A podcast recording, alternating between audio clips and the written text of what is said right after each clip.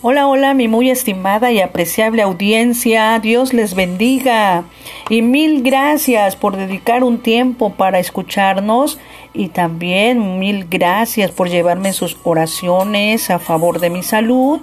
Hoy me siento más que bendecida, gracias a Dios por lo que Él hace en cada uno de nosotros y en ustedes que nos escuchan también. Gracias también por dejar que Dios hable a sus vidas una vez más a través de este mensaje. Hoy les comparto el tema no es la cantidad, sino quien está contigo. Tema basado en el primer libro de Reyes capítulo 18 versículos 20 al 40, el cual nos dice lo siguiente. Y él respondió, yo no he turbado a Israel, sino tú y la casa de tu padre, dejando los mandamientos de Jehová y siguiendo a los Baales. Nosotros sabemos que todo tiene su tiempo y este versículo también nos habla de que el tiempo para despertar a los israelitas había llegado. El tiempo de Acab de ser confrontado había llegado y el tiempo de declararle la verdad estaba sucediendo ahora. Hablarle la verdad era hablarle aquello que quizá nadie se hubiese atrevido a decirle, excepto el profeta Elías, bajo la guianza y la dirección divina, haciéndole notar el pecado de haber dejado los mandamientos de Jehová y de seguir a los Baales, a quienes también se les había llegado su día y el tiempo de un gran reto, demostrar que no es la cantidad, sino quien está con nosotros. Y bueno, pues así empieza el gran reto.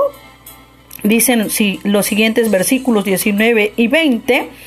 Envía pues ahora y congrégame a todo Israel en el monte Carmelo y los 450 profetas de Baal y los 400 profetas de Acera que comen de la mesa de Jezabel entonces Acab convocó a todos los hijos de Israel y reunió a los profetas en el monte Carmelo. Y bueno, pues aquí también notamos la orden dada por el profeta, quien guiado y dirigido por Dios siguió un plan. No era su plan, era el plan que Dios le había dado para llevarlo a cabo. En primer lugar le dice, congrégame al pueblo de Israel. ¿Por qué? Porque el pueblo de Israel era quien necesitaba realmente volver su corazón a Dios. En segundo lugar, llama también a que se congreguen los 400 profetas de Baal y los 400 profetas de Acera. Y sigue diciendo el versículo 21, y acercándose Elías a todo el pueblo, dijo, ¿hasta cuándo claudicaréis vosotros entre dos pensamientos? Era un mensaje directo al corazón de Israel. ¿Hasta cuándo? Palabras que indicaban tiempo.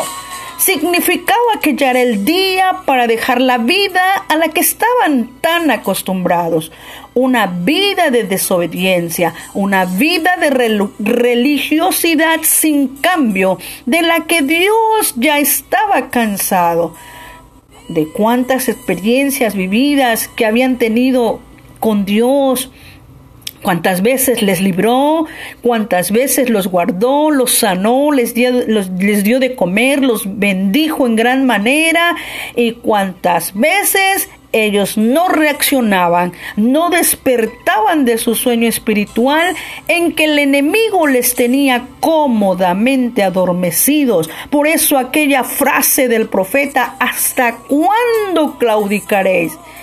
Si Jehová es Dios, les dijo, seguidle, y si Baal, id en pos de él.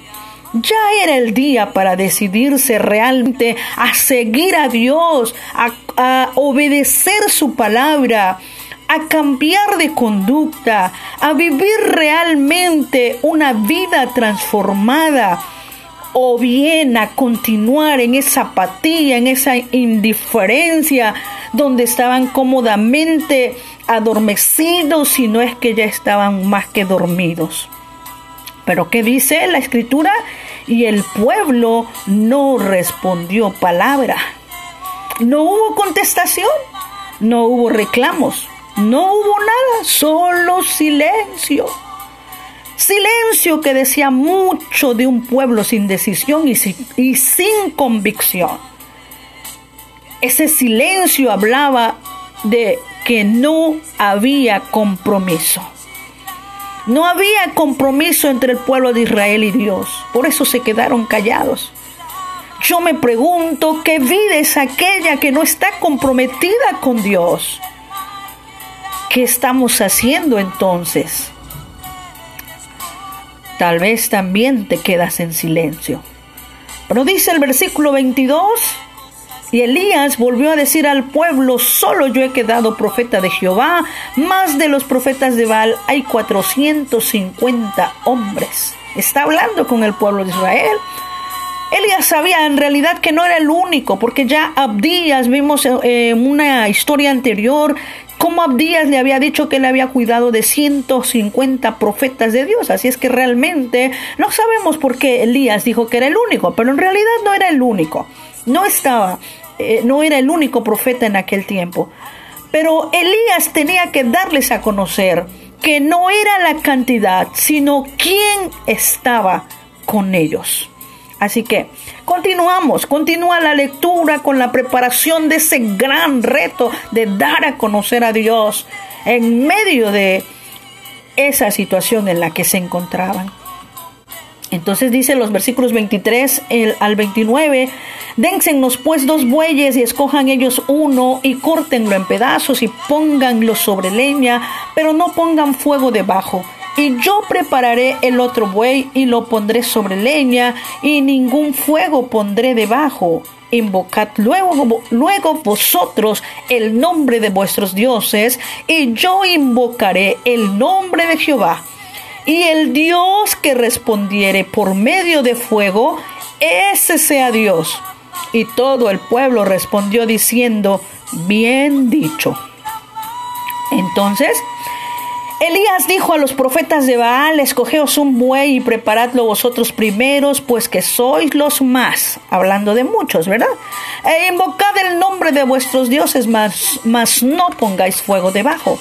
Y ellos tomaron el buey que les fue dado y lo prepararon e invocaron el nombre de Baal desde la mañana hasta el mediodía, diciendo, Baal, respóndenos. Pero no había voz ni quien respondiese. Entre tanto, ellos andaban saltando cerca del altar que habían hecho, y aconteció al mediodía que Elías se burlaba de ellos, diciendo, Gritad en alta voz porque Dios es. Quizá está meditando, o tiene algún trabajo, o va de camino, tal vez duerme, y hay que despertarle. Y ellos clamaban a grandes voces y se sajaban con cuchillos y con lancetas conforme a su costumbre hasta chorrear la sangre sobre ellos.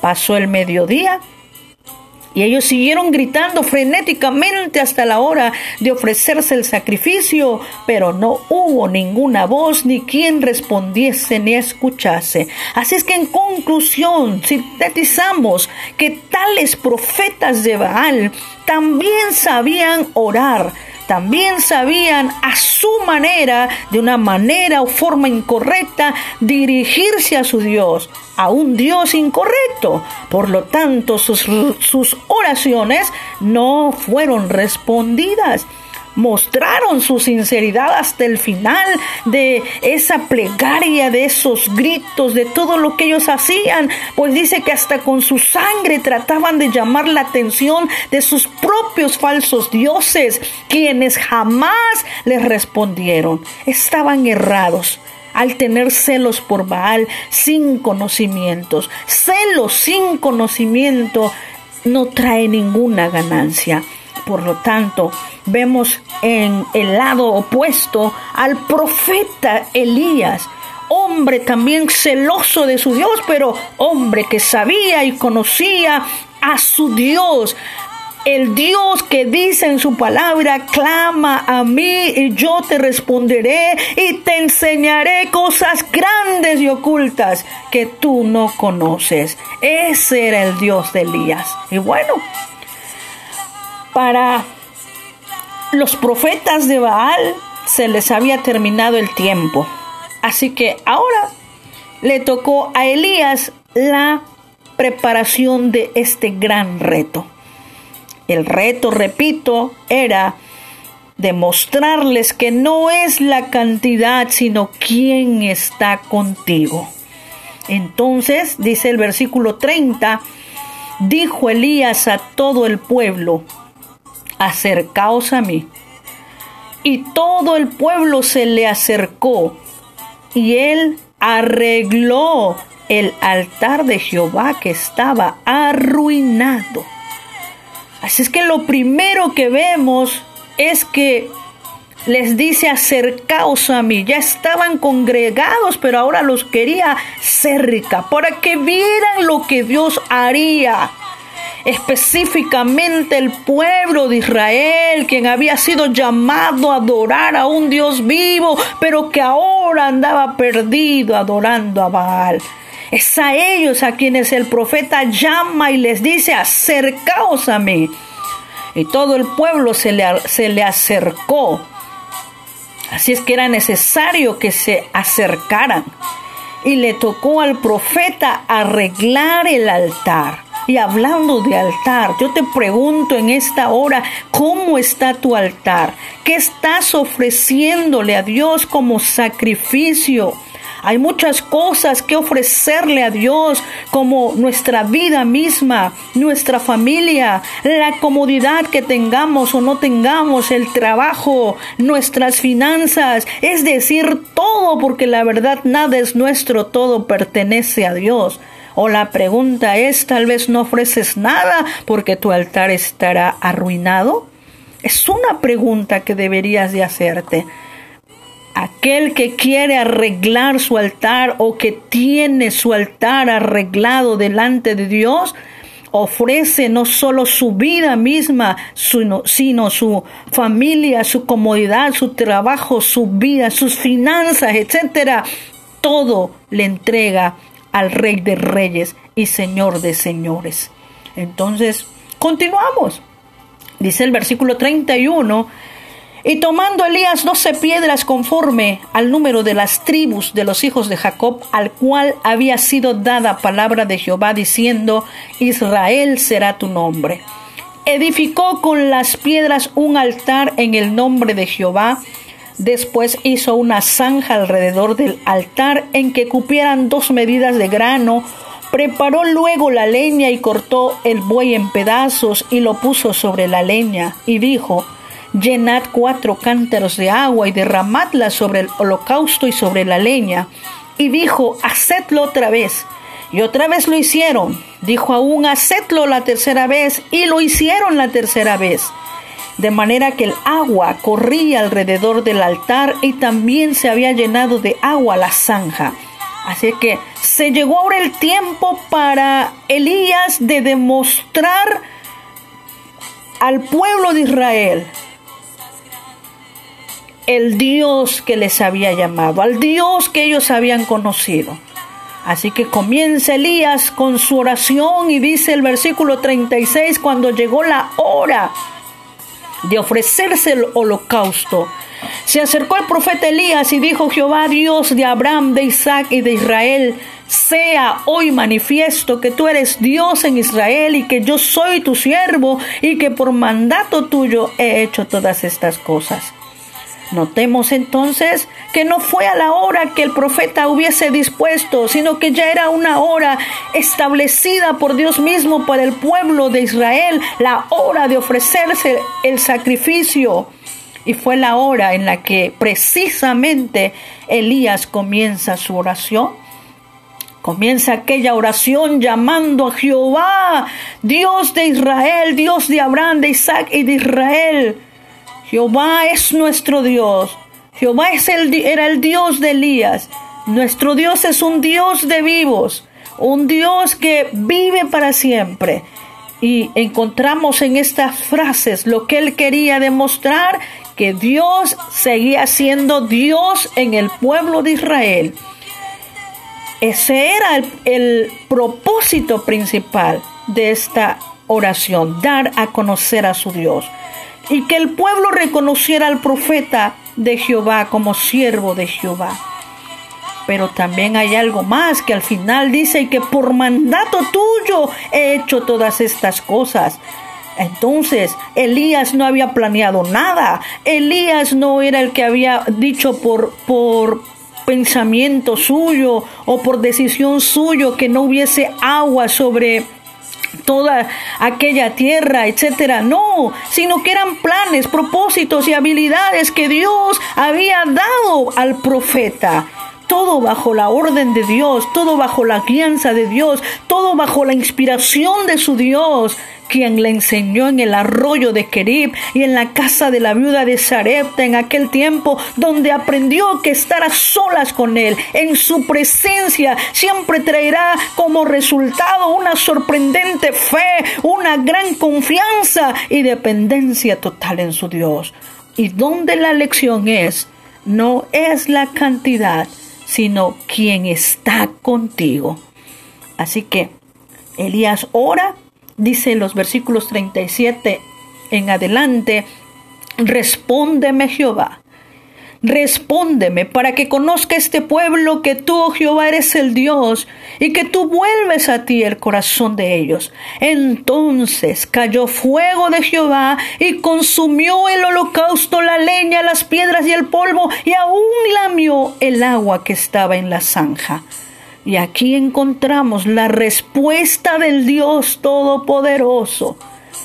Entonces Elías puede ver esa respuesta, entonces Israel puede ver la respuesta, entonces toda la gente que estaba alrededor pudo ver la respuesta, pudo saber quién es el verdadero Dios, Jehová de los ejércitos, aleluya.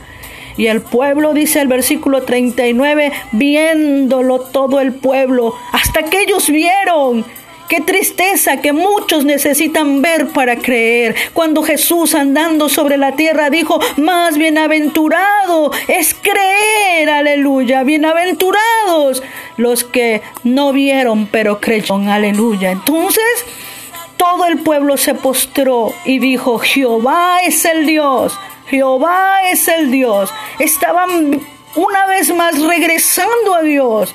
Una vez más estaban volviendo su corazón a Dios. Y esto era porque había un hombre que le creyó a Dios. Había un hombre que no estaba confiado en las multitudes. Había un hombre que estaba completamente dependiendo de su Dios. Y finalmente, dice el versículo 40, entonces Elías les dijo, prended a los profetas de Baal, para que no escape ninguno. Y ellos los prendieron y los llevó Elías al arroyo de Sison y allí los degolló. Así que en conclusión, los adoradores de Baal tal vez tenían sinceridad, tal vez, tal vez, tenían devoción, tal vez tenían una gran energía, pero lo que ellos no tenían era un Dios en el cielo que responde con tremendas cosas y este es nuestro Dios. Creamos a Dios, creamos a su palabra porque Dios no ha cambiado. Dios sigue siendo el mismo de ayer, de hoy y por los siglos. Amén. Esto, este gran reto, en aquel tiempo fue para Elías. Hoy el reto es para ti que me estás escuchando. No es la cantidad, sino demuestra quien está contigo. Aleluya, gloria al Señor. Es Jehová de los ejércitos. Yo te invito ahí donde estás a que ores conmigo, a que hagas esta oración en esta hora delante de su presencia. Reconócelo como tu Dios, a Jehová de los ejércitos. Padre, en el nombre poderoso de Jesús te damos gracias. Muchas gracias, Señor, por tu poder y tu misericordia con la que nos respondes, oh Jehová de los ejércitos. Alabamos y glorificamos tu santo y bendito nombre y te damos gracias porque nos has preparado como Elías en la intimidad de tu presencia, en donde habitamos seguros y confiados y no temeremos mal alguno, porque tú estás con nosotros. Padre, ayúdanos a no salirnos de tu voluntad agradable y perfecta. Tómanos en tus brazos y ve con nosotros, que podamos cada día poder darte a conocer como nuestro Dios, como el Dios que vive, como el Dios que reina, como el Dios que está presente en medio de todos los tiempos. Señor, gracias por tu presencia. Gracias por esta palabra, Señor, que demos a conocer día con día que tú estás con nosotros y si tú estás con nosotros, ¿quién contra nosotros? A ti, Padre glorioso, damos toda la honra, toda la gloria, Señor, y la alabanza por los siglos de los siglos. Amén. Gracias, poderoso Dios. Gracias por darnos todas y cada una de tus bendiciones, Señor. Gracias te damos. Amén. Mil gracias, mi estimada audiencia, por escucharnos una vez más, por escuchar nuestro podcast.